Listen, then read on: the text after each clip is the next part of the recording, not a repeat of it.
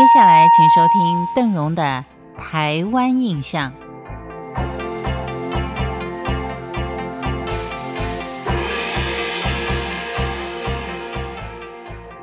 在暑假期间啊，小朋友是最快乐，但是呢，最头痛的大概就是做父母的，要伤脑筋。这个暑假期间自己要上班，那小孩要往哪里摆呢？去游学吗？去补习班吗？这些好像觉得都蛮痛苦的。那么当然，邓荣在这里呢，还是为您介绍几个旅游景点，不管任何时候都能够来一趟合家的欢乐之旅。今天为您介绍的是位于台南的五分车大观园。这个地方您大概很少听到，连邓荣也是头一次听到。因为最近十几年啊，怀旧之风相当的盛行，因此在台湾很多的像是老旧的糖厂啦、木材厂等等这些地方相当的大，而且是有比较方便的交通，所以在后来都慢慢的改建成为游乐区。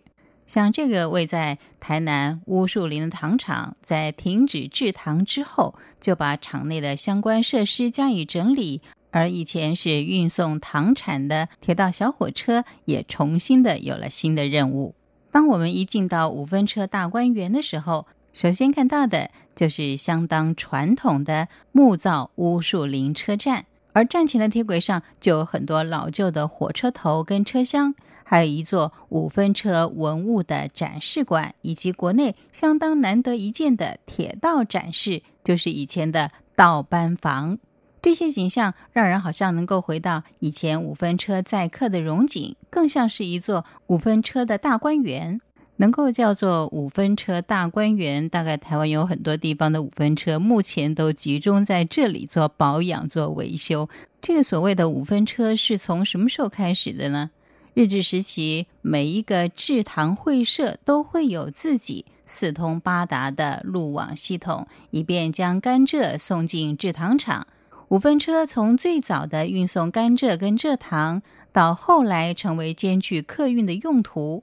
在糖业铁道的用语，前者称之为专用线，后来的就叫做营业线。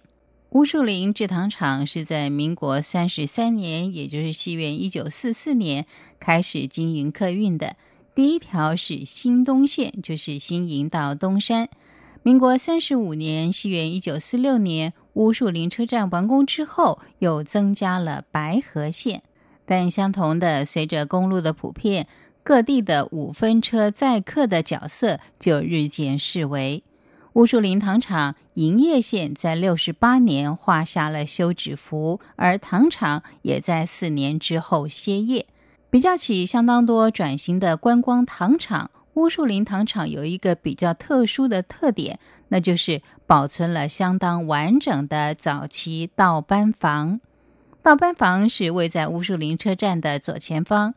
乌树林车站还没有完工之前，到班房右侧加盖的建物就是最早的售票房。说倒班是五分车的幕后工程，一点也不为过。因为五分车能够在铁道上安全而顺畅的奔驰，全靠倒班对于铁道的巡查跟维护。就算是有再现代化的交通设施，有火车的地方，倒班绝对是一个相当辛苦的角色。因为这项工作常常是不分昼夜、日晒雨淋，特别像是在台风大雨过后，更要冒着生命危险进行铁轨的抢救，所以倒班又被称之为苦牛。牛只已经是很勤劳辛苦了，他还要再加上一个苦牛的角色。乌树林糖厂的五分车在民国九十年又重新开动，尽管是在甘蔗的货运车改装，而不是真正的客车车厢，但是沿途都有专人解说。坐在悠悠晃晃的小火车上，欣赏沿途美丽的田野风光，让你能够回味往昔的所谓甘蔗甜蜜时光。